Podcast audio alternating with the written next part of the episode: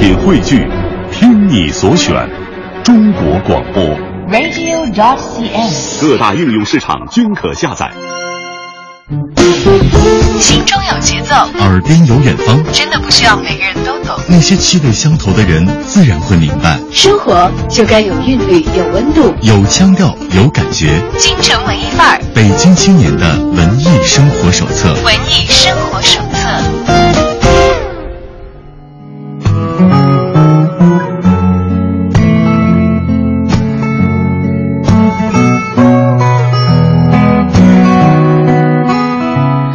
迎来到京城文艺范儿，走进我们这个时段的访谈板块。今天也是照例邀请到了一位文艺好伙伴来做客我们的直播间，我们欢迎演员赵征来到我们的节目当中。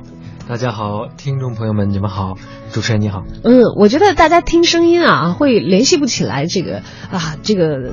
嗯，名字啊，这个演员到底是谁？但是如果最近大家有看一部新的连续剧叫《敢爱》的话，你是在其中饰演的宋仙，宋仙，我就是宋仙的扮演者赵征。对、嗯，宋仙的扮演者，大家就知道今天来到我们直播间的是哪一位帅哥了吧？今天的颜值骤增。赵征其实算是一个新北京人啊，因为他是就读于中央戏剧学院之后，然后后来在北京发展自己的事业。而演员嘛，其实也会天南海北去到很多的地方。呃，我是一九九七年到的北京，然后上了四年的大学，在中央戏剧学院学习，然后毕业之后呢，就在北京人艺工作。这看来走的是非常正统、正规的一条这个演艺界的道路啊，也进到的是这个呃演艺界的，我觉得所有有演员梦的。青年们非常愿意进到的这样的一个工作的单位，因为我的这个经历真的是，不管是我自己来说，还是旁人来看，应该都是一个很顺利、特别让人羡慕的一个很好的一个经经历和归宿。但是，就是基于我以前比较听话吧，我是属于一个听话的学生和一个听话的人。呃，但是我工作之后我就开始叛逆了。哦，嗯、我叛逆期比较晚，比人家晚一些，在自己有足够的空间去叛逆的时候，才开始凸显出自己反骨当中的那些内容来啊。对对对。为什么会这么说？为什么会觉得叛逆？那其实我觉得看到你的履历来说，都会觉得是一个好学生、乖孩子。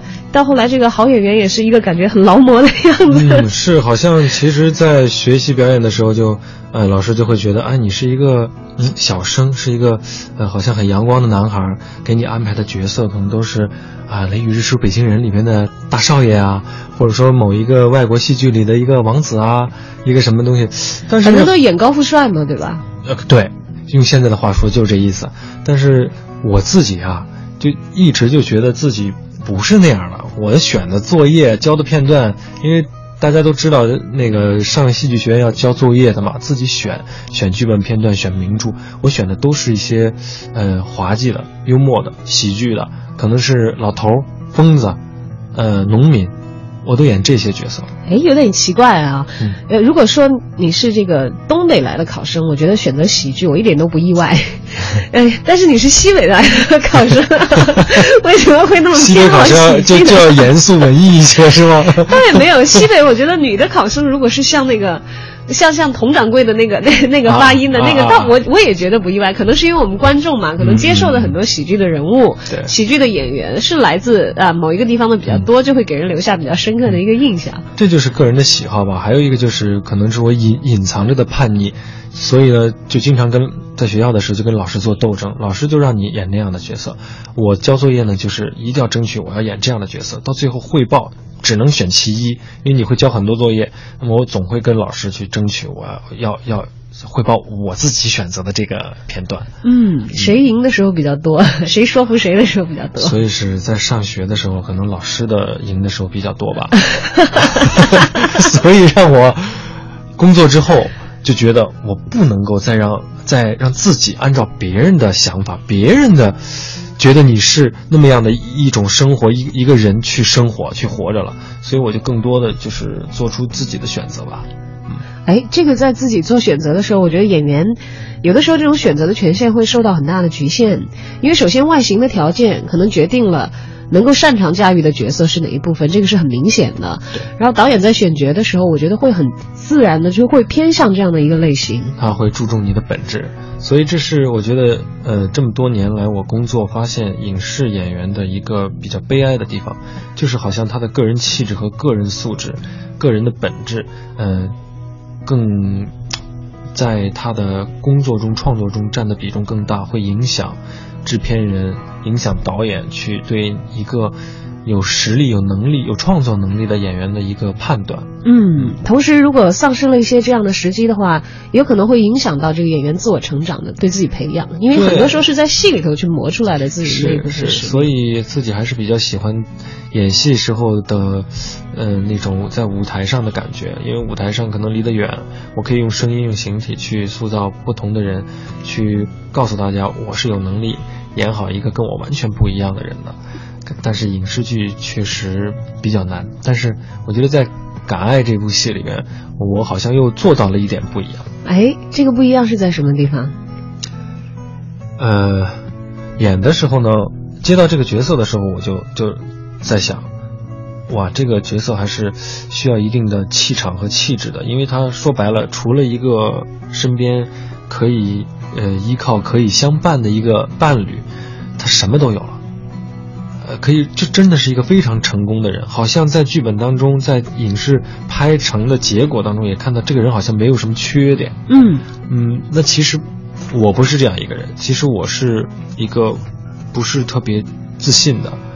但是宋先这个人，《感爱》里边这个宋先这个人是一个很自信的，很是很很富有的、很自信的一个男人。他几乎是一个天之骄子，所有的人都羡慕的一个对象。对，所以，呃，我就觉得，哇，导演和制片人会觉得让我来演这个角色，可能还是被我的外形欺骗了吧。其实我是一个不不是很自自信，然后也有一点那个，呃，社交焦虑的那么一个人。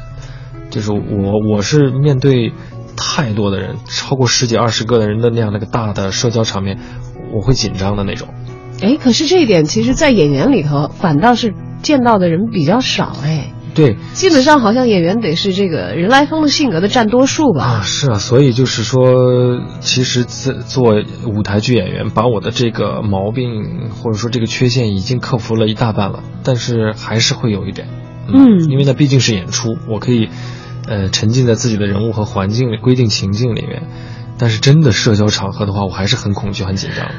为此，我还在网上去查过这个、这个、这个、这个病症吧，精神疾病，可能叫 SAD，它的缩写。哇，就是真的有严重到成为精神疾病吗？社社社交焦躁，好像陈奕迅就是是吧？有一定的这个社交的障碍，在自己心理上，可能是一个更加好静和内内向一点点的人。对对对，嗯，对于演员来说，其实职业要求自己必须有很多的时候和很多人接触。对啊，所以你想想，像我这样的一个人，怎么去演一个什么都拥有、又自信、追女孩子不择手段的一个成功男士？那你怎么让自己进入到那个角色当中呢？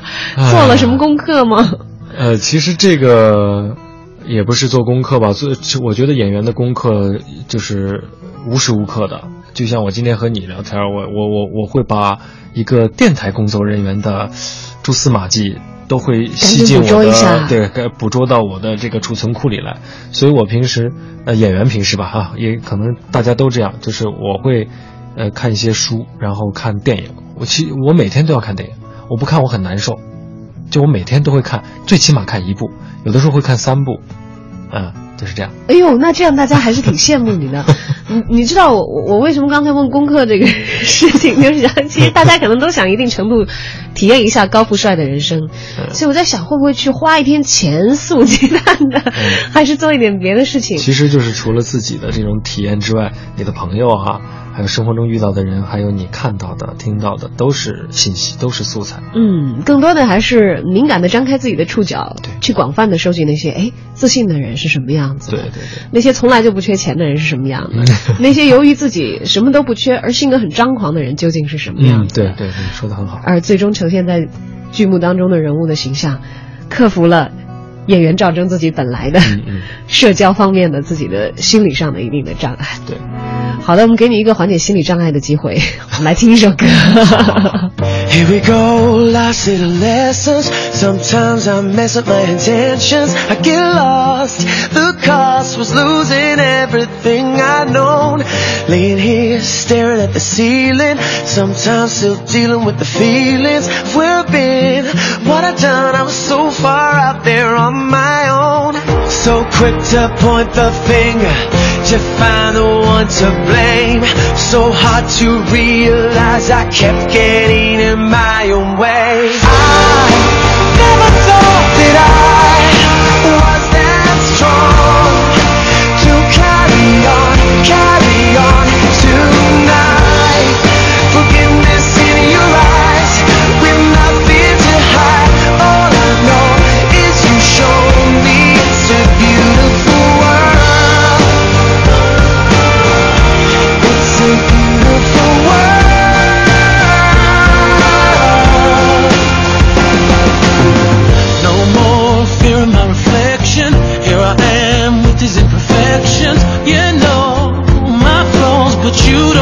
care. You take them all. Till now I was barely breathing, but you gave me something to believe in. We're writing history. Life's made up of small victories. We could go round in circles and never get to here. So good to realize that we have nothing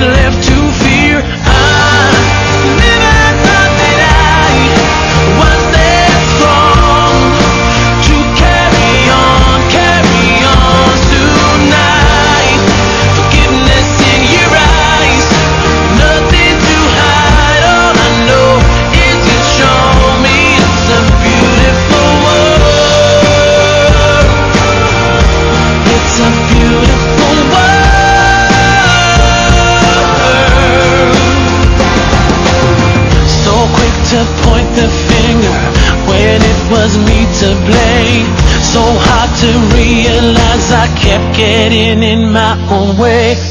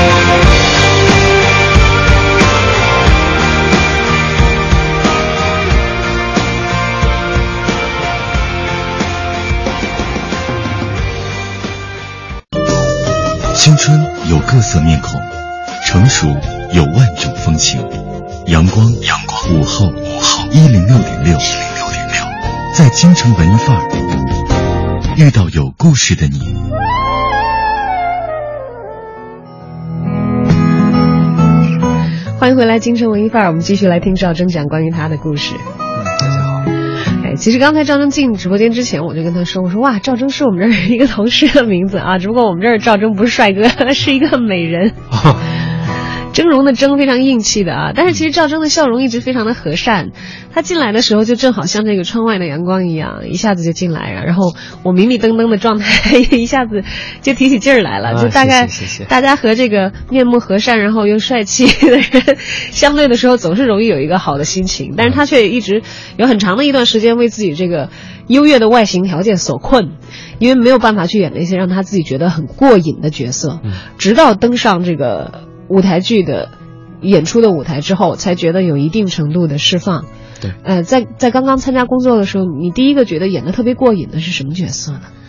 啊，刚刚参加工作的时候，我我演的最过瘾的角色就是，呃，一个小剧场的话剧叫《无常女调》，是鲁迅的八个作品的人物的重组，呃，是北京人民艺术剧院的编剧也是演员，呃，郑天维老师他自己创作的。而那个戏好像挺具有实验性的哈。对，那个戏是，呃，一个很有名的导演了，王岩松导导演，王导，他过来导的，然后给我们演员出了很多的难题，然后刚好我们刚毕业，就是还能用在学校学到的那十八般武艺来应付他，真的是受尽了罪，才能够让他让导演满意吧。后来在上演的时候，呃观众也还是比较满意的。嗯，无常女调，这个听那个名字好像有点鬼气森森。对，他是当时打造的就是中国版的《人鬼情未了》，他我我在里面一个人大概演了五个五个角色的串联吧，哎呦，因为它是五个作品，呃，穿起来，把五个人物，呃，就是结合成一个人物的命运那样去演的。哎呦，那结构上够复杂的呀。对，还有。人鬼恋、生死恋，哎呦，那确实是 演过瘾了。但是你看，另一方面又说，其实演的很挠头，都觉得自己都快 对对对，很崩溃的，因为呃，它是一个荒诞喜剧，所以其实很对我的胃口。你喜欢喜剧吗？对，所以我就很很卖力，呃，基本上把所有的看家本领、所有的能力全部都使出来了。嗯，当然了，那年呢，无常女调也获得了第十四届开罗国际戏剧节的唯一的最佳男演员奖，并且获得了同年的第七届中国戏剧曹禺戏剧奖的表演奖，这是一个很大的哇这个肯定、啊。都挖到了，谢谢谢谢谢谢，这很 必须要提前了解一下。很长时间以前的事情了。嗯，那个年代是不是自己的这个工作还完全的属于舞台剧？对，那个时候我基本上是应该有四年吧，四年多的时间，都是在舞台上，没有拍过任何影视作品。为什么当时不去拍呢？因为大家都知道，其实现在很多的话剧演员，他们回到自己的这个本职岗位去演舞台剧的时候，觉得是一种充电，然后是自己回回到这个一个学习的环境里去，嗯，修炼自己的这样的一个感觉。因为几乎现在演员还是得要靠影视剧也好，电影也好，这些的收入好像才能过得比较比较体面。没错，没错。呃，那个时候呢，就是我在学校的时候啊，拍过两个去客给帮别人客串过两个电视电影。那个时候电视电影刚刚兴起，但是那可以说是，呃，就是一个，嗯，对我来说就是一个学生作业的那种感觉吧，因为角色实在太小了。非常潦草的一个，事情，非常潦草的一个事情。那么毕业了业之后，在大学里面看着自己的同学，就是，呃今天那个去外边拍戏，明天那个去外边拍戏，被剧组找，我从来没被找过，所以我自己挺着急的。但是老师就告诉我，他说：“他说你不用着急，你又是个男孩，你着什么急？”然后进毕了业进到单位工作，还是没有这样的机会，是因为你的社交障碍造成的吗？呃不知道啊，就就可能因为我相信一定会有一些同学是特别会来事儿的，他可能很简单的，一个人的性格、命运可能跟性格是有极大的关系的。那么还好，就是我的同学陈好，就是我在我毕业之后，我同学陈好就给我推荐了一部戏，叫《誓言无声》，是毛卫宁导演的《誓言无声》。这个剧当时来说就应该算是，呃，现呃现代吧，现代的一个反特的一个先先先河了，就是最最最最早一批的这个反特哎，嗯反特电视剧。那么在里面扮演跟高明老师扮演就是一老一少这样的反特的战士，反特战线上的一个公安人员吧，呃，压力也挺大的。毛导说，所有的人都不让我用你，但是我就被你的一句话打动了，我觉得你要用你。我说什什么话？这是他进组才告诉我的。就你自己都不知道。我不知道他他他说所有人都不让我用你，说这这演砸了，这戏砸了，你来来承担责任。毛导说：“我承担。”他说：“就因为你一句话。”我说：“什么什么？我说了什么话？”他说：“咱们第一次见面的时候，你就告诉我说谢谢你，毛导啊，当然是我说的。我说谢谢你，毛导。呃，这么多年了，我跑了很多剧组，你是第一个给我看了完整的剧本，呃，又来找我谈话的导演。”我我就说了这么一句话，他说就因为这句话，因为其实他说这么多年他从事这个导演的工作的时候，可能发现你对于他所做的那些事情是留意到、注意到，并且很尊重的，一起来完成这个功课的意对，而且我可能也一直很期盼吧，就是确实是跑了很多剧组，根本就嗯不知道剧组的什么名字，也不知道是讲了什么，也更没有看过剧本，所以当有一个导演把剧本给你，然后哇，我回去好多让我演什么呀？整个看完了之后然后导演还要给你打电话说你来一下，呃，我跟你聊聊剧本，哇，那那就更兴奋了。所以就是在聊的时候，我就无意当中说了这个话，可能就改变了我的人生吧。哎，其实要这么讲的话，有一定的必然性，因为毛导他自己很看重这个，才会在意这样的一句话。某种意义上来说，你们两个在这个层面算是知己。可能就是一个是知己，再一个就是更更多的层面上，我觉得他是我的伯乐。嗯，就是我我这匹马，他看中了呗。嗯，从此以后就踏上了 影视演员的道路。对，当时接那个片子的时候，自己多大？那个时候应该是二十二三岁吧，二十二三岁，那也还是很青葱的，呃，对啊，对啊，就刚刚毕业嘛。很嫩的演员。是啊，然后就演了，演了之后在中央一套黄金时段播出了之后，嗯，那是又我又是跟着很多的老戏骨，就是非常会演戏的艺术家老师一起演戏，所以就就就反从此以后反响非常好。嗯嗯，但是就就这样，我还是又沉寂了三年，在剧院里边又演了三年话剧。哎，这个好奇怪呀，你知道吗？我觉得从此以后应该片约不断，大概剧院的领导会跟你谈一谈，说你是不是那个呃，报一下你接下来一年的你的计划的时间，什么时候是留在我们这个剧场的？啊如果如果真的领导像你这样问，或者像你这样想，或者是把演员当成资源一样来这样管理的话，那就真的太好了。难道不是这样吗？哇，我好我我好好奇。呃在在在这个空间，在这样一个一个一个呃媒体平台上，其实说这个也无所谓了，因为那也是老老的一派的管理了。就是当时的剧院的领导的管理，就是有剧组来找我，我说那去签吧，呃，领导会说赵晨有戏。哦，那剧组的制片主任就会说：“赵晨，你后面有戏啊，你怎么会说你没时间呢？”我说：“啊，没有啊，我没得接到通知啊。”然后我就再跑到剧院去，我说：“下边有什么安排？我有安排没没问题，我上。下边没安排，你等着。我没安排，你得告诉我，我下边有安排。你是剧院的人，你就得等着。我们下边肯定是要排戏的，肯定会给你安排的。但是什么戏，什么时候演，当时都是没有任何人告诉我。哎呀，这可能是我觉得在那个时候的呃思维方式上，可能跟现在是是是存在着很大的这个是。我我我可能很轴吧，我这个人。还有更让人伤心的就是当时要复排一个名名剧，把剧本给我了，让我演 B 组，啊，我准备了两个月，等到快要就是下周一吧，比如说周周五，下周一就要建组了，要排开始排练了。我打电话说周周周一是不是建组了？我们是不是一块要去啊？什么？剧院人告诉你，这组这剧不排了，你不知道吗？就整个剧这个计划都全部都取消了，但是你还在为此而下着苦功，此前还做了一到两个月的准备。对啊。哦，我的天啊，这个事情真的是像你刚才说的那个词，好伤心啊！我真的是在看录像也好，因为是名剧，看老艺术家的表演也好，去做人物分析也好，去查国外的资料，去查什么什么都准备，但是就是这样很很简单的就告诉你，你不知道吗？好吧。天哪，信息如此之不通畅。后来我的我的叛逆终于被激起了，就是好吧，我不知道，我以后也不想知道了。好吧，这说起来真是让人觉得 好心酸的一段往事。当然，我们其实，在看到一部戏的时候，我们只看只看到它在舞台上，或者是在这个电视荧幕上也好，这个电影的大荧幕也好的呈现。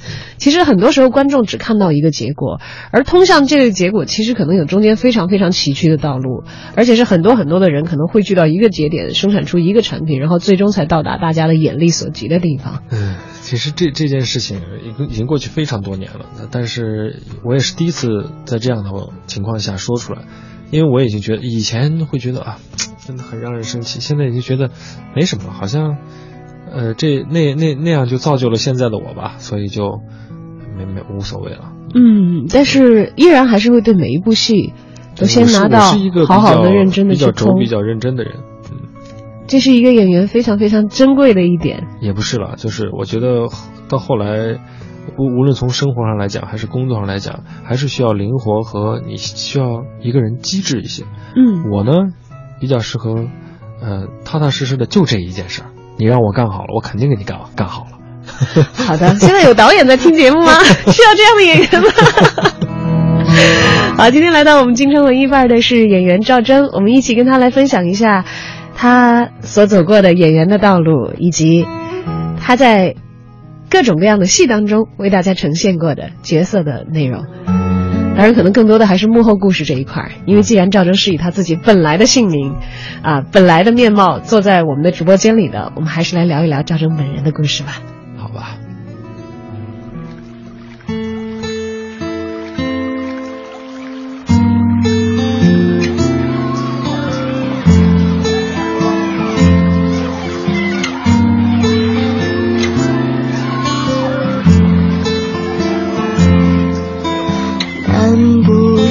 城，没有光彩照人。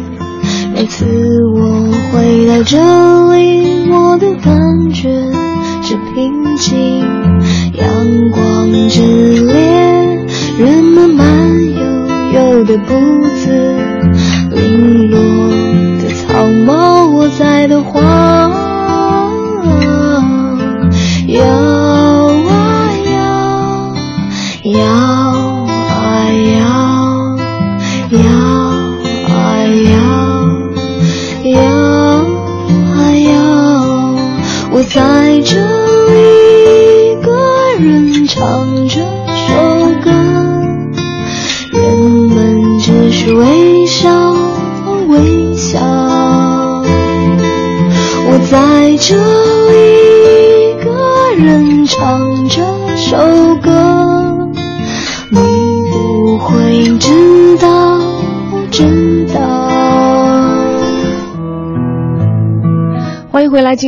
范儿。今天陪伴我们在直播间的文艺小伙伴是演员赵征。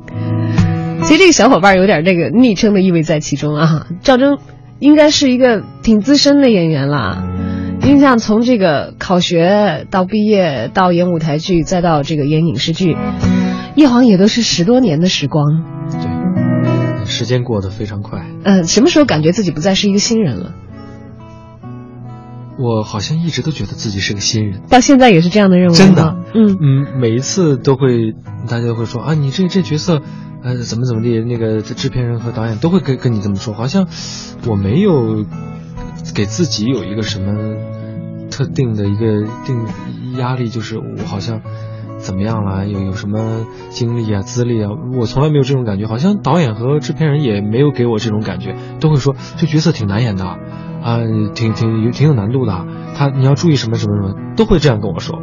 但是心态上呢，会变得稍微哎有一点底儿了吧？有很多时候，哎呀，可能心态上是肯定是变化了，但是更多的是你的这个外貌上，嗯，因为一直还很嫩，显得我还嫩吗？其实不嫩了，那这那是咱们俩面对面，我上镜很显大，很显老的。哦，会吗？对，会的。我的骨骼可能比较硬吧，所以，呃，是呃拍出来可能比你现在看到的要再老十岁吧。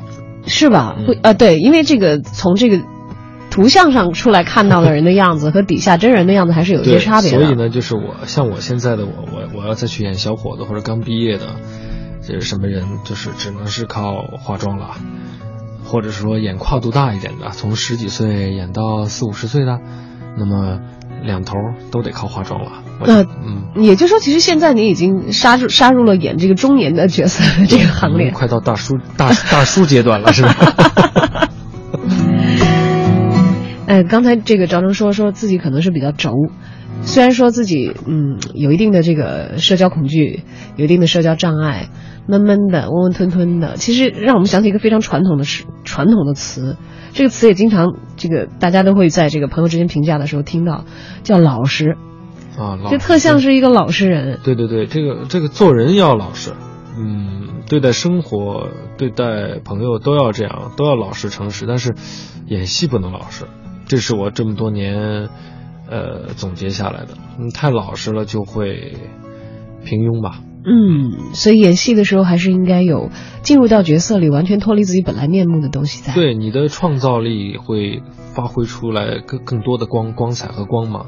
如果太老实了，照本宣科的话，就会嗯让很多人不满意，尤其是现场的导演或者是后期的一些人员。会让自己也会不满意。嗯，不愿意老实，这个其实很适合去演那些年轻的人。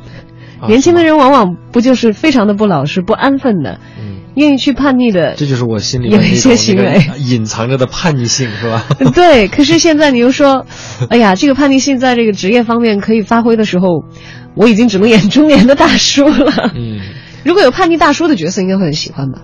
应该会的。像你这样去定位一个一个人物，我觉得特别有意思。你一说我，我很有很有印象，就是一个上了年纪不服老不服输，还特别较劲轴的那么一个人哈。演过吗？还没有，还没有，还真没没有，还真没有。嗯，哎呀，哎我还是那句话，就在听节目的人有导演吗？你手里有这样的学问吗要把我推销出去是吗？没有，我特别希望看到一个演员演自己非常希望演、非常渴望成为的一个角色，因为我相信那个时候可能，嗯，可能会非常有光彩，因为我们知道，呃，一个戏可能更多的我们看到成品导演的意志在其中占到的主导是非常大的。嗯当然，如果导演和演员之间的默契非常的好，演员本身有很高的水准的话，是非常非常的棒的。嗯但是一个演员能够最自如的驾驭这个角色，同时又和他本来的本性很贴合的话，我相信在表演上会省很多的劲儿，而且有可能会激发出他非常非常有光彩的一面。嗯，对对对，其实就是这这就是嗯刚才说到的影影视作品当中这个演员的个人魅力和本质，他自己的本质在创作人物上所占的比例。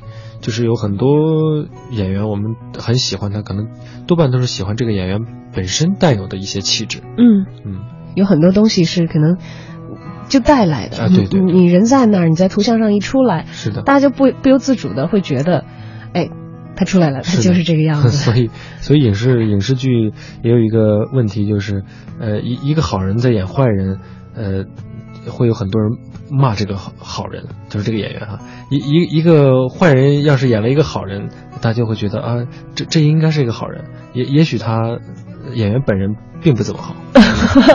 就是用角色来进行一个判断啊对对对。这当然，这个观众有很多时候确确实实有一些判断非常的具有主观性，而且没有了解更多的内容。可能另外一方面也说明了一个圈内的现象，业内的人我们总是看到有一些大的这个呃影视的奖项，漂亮的演员要得的话，比如表演方面的奖项，必须扮丑。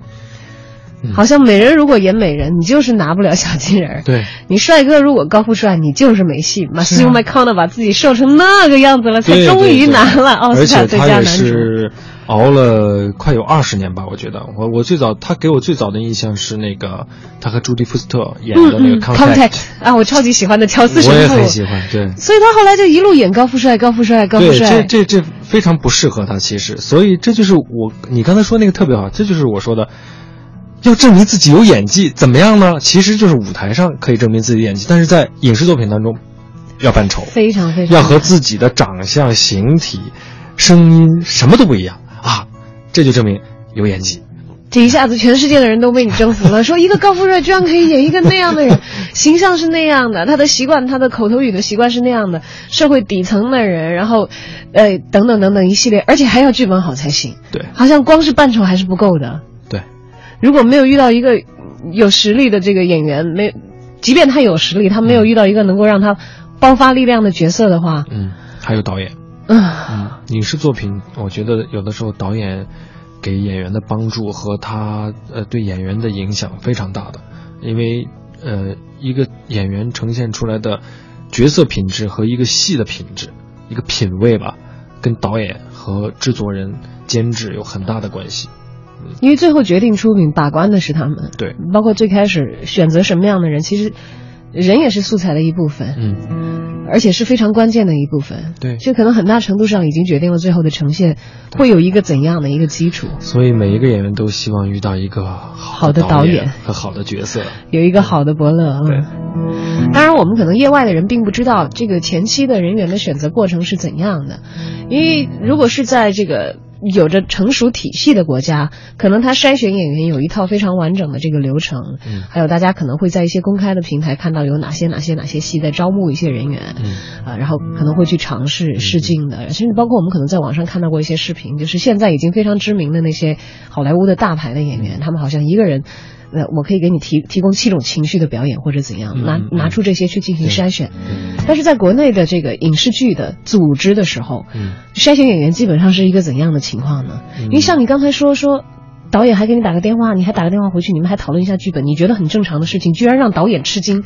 嗯嗯，呃，就是在那个年代，可能呃更多的就是大家需要靠判断和交流，然后需要靠呃对艺术创作和一个呃整体的把握性去判断这件事情和来做这件事情，就是作为说白了就是 casting，就是演员的这个配比排排列。去这个装配，那么现在我觉得更多的是很现实的，就是市场，因为它它它商品化了，它它它要盈利，呃，第一要考虑盈利。如果在这个前提下，那么就是谁有号召力，谁能有有广告，谁能够给这个片子带来卖更多钱的号召力和契机可能性的话。那就是他了啊，很有可能这些是就是取决定性的因素，而往往这些因素可能跟艺术是毫不沾边的。对，只要外形差不了太多，是他是个人就行。哎呦，哎，那我知道为什么有那么多戏观众都不买账了。所以说，演员是一个职业，真的，我是一个职业演员。嗯，只要能够不断的工作着，只要能够不断的有角色去演，能够养家糊口。给老婆孩子有一个安稳的生活，就 OK 了。嗯，哎，说到家庭，我们知道赵忠的夫人也是演员呢。演员的生活其实相当一部分意味着漂移和动荡，因为一旦进了组，就跟常人的生活完全脱离开了。对，你们两口子都是演员的话，孩子怎么办呀？呃，就是有了家庭，有了孩子之后，就是太太做了很大的牺牲，她就基本上呃不做演员了。呃，有有我有好多这么多年，有好多剧组和合作过的导演、制片人都来找他，他都一一推掉了，就是因为要抚养孩子，然后现在就是除了抚养还得教育孩子，对吧？还得管教，那么他就在呃二零零二零一一年一二年的时候就转型了，做那个制片人和剧本的策划工作，嗯，做业内相关的其他的工作，对对对但是已经放下了。演员这个职业身对，只要待在家里就可以了。嗯哎，其实对于一个演员来说，这是挺难的一件事情啊。这意味着对于自己职业理想的一个割舍。其实就是除了你在你喜爱的人在家人面前有一个角色和价值体现，那么你在社会当中，在朋友当中，在你的个人追求当中，也会有你自己的价值追求的。所以，放弃自己的这个工作和呃爱好吧，确实是个很难的事情。嗯我觉得他这就是就是说说白了就是啊，这就是牺牲，这就是付出啊，就这样。你是演员，他也是演员，所以这一点上，你们两个人可以深深的理解对方，对。并且明白对方的选择有多么重大的意义。呃，对，所以就是，是有有了这样的前提在，那那我我作为家里的男人、丈夫和爸爸，没有理由不去努力，不去踏踏实实的工作了，是吧？有有老婆在在家里带孩子，在外面工作多踏实啊，是吧？嗯，想想就是一件幸福的事情啊 对。当然，这份幸福有着沉沉的责任扛在一个男人的肩上。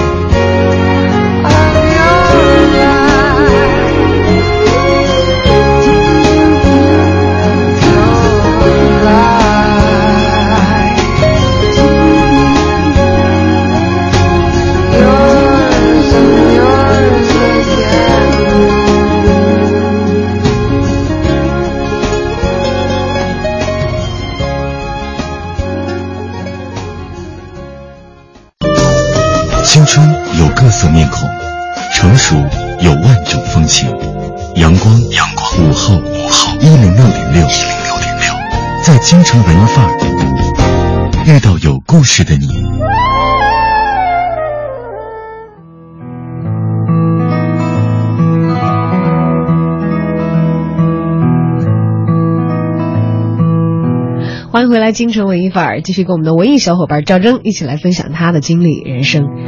那么接下来，其实二零一五年对于一个演员来说，也所剩下的是三个季节了。呃，演员的工作内容可能除了这个拍戏之外，还有这个就比如说宣传期等等等等这样的。呃，一般来说，对你来说，一年你会按照什么样的节律去安排自己的工作计划？因为一定程度上，你也是一个很自主的人。对我是一个特别需要按部就班，然后有有计划生活的那么一个人。但是，我对自己的生活的安排就是，工作的时候就工作，工作快结束的时候就计划去旅行，呃，工作一结束马上出发去旅行。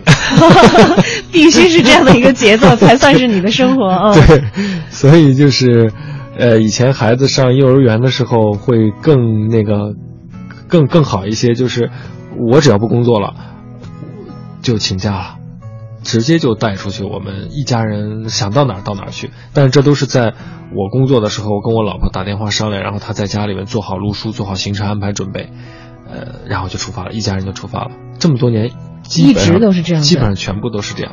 所以我一年当中，如果是接拍两部戏到三部戏的话，那么其他的时间我都是在旅行。都会留给家人，也留给那些未知的土地，对对，去拜访那些不一样的地方我。刚刚结束云南云南之行，哎呦，太爽了！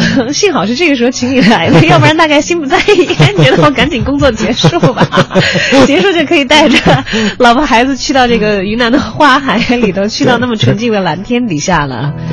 哎，旅行是生活当中一个大家非常羡慕的部分，可能演员就是有这样的一个便利。虽然工作的时候吃苦受累，这个过着日夜颠倒的生活，受着非人的折磨，但是到了这个放空的自己的休息时间的时候，是大段大段的可以自己来进行自主的安排的。对，就是这个，一个是我跟我的老婆呢，就是有这样的爱好，我们俩就是这样一一起玩儿，一起旅行，反正不嫌他就觉得折腾。对，就觉得哎，呃，我们是能够在一起生活的人的。然后呢，有了孩子之后，就发现，呃，应该让孩子读万卷书，行万里路，这样他嗯，在就是。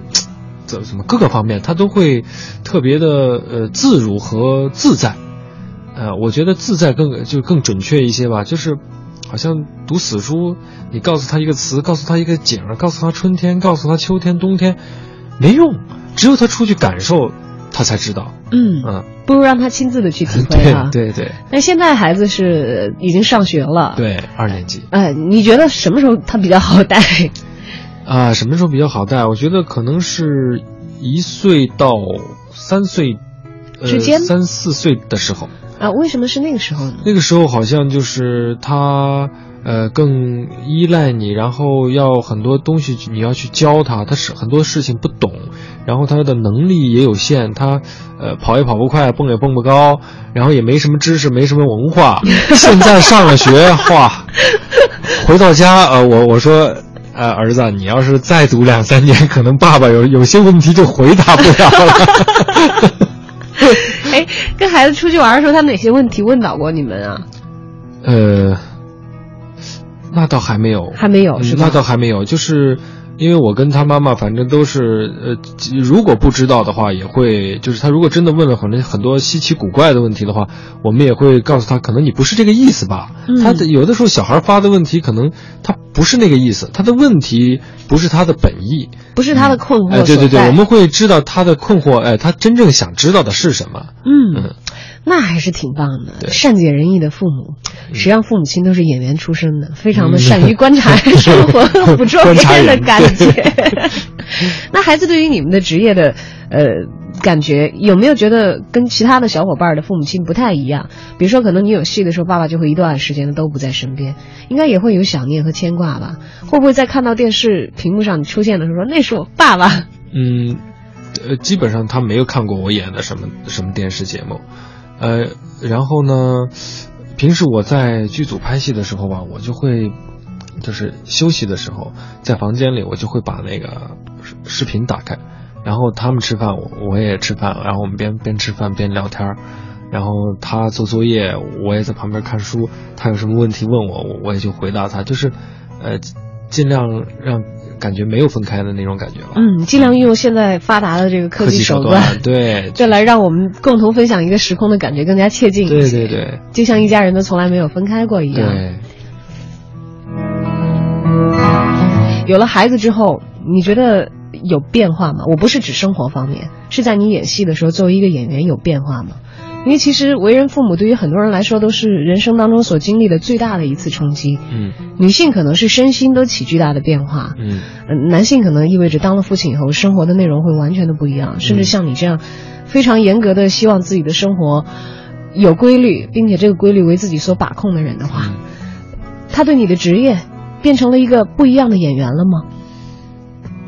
变成了，呃，就是最近好像我少年时期的偶像刘德华是不是在拍在上映一部电影叫《失孤失孤》是吗？是嗯讲那个找回是那个被拐儿童的吧？是吧？可能是这方听名字大概是听这样的。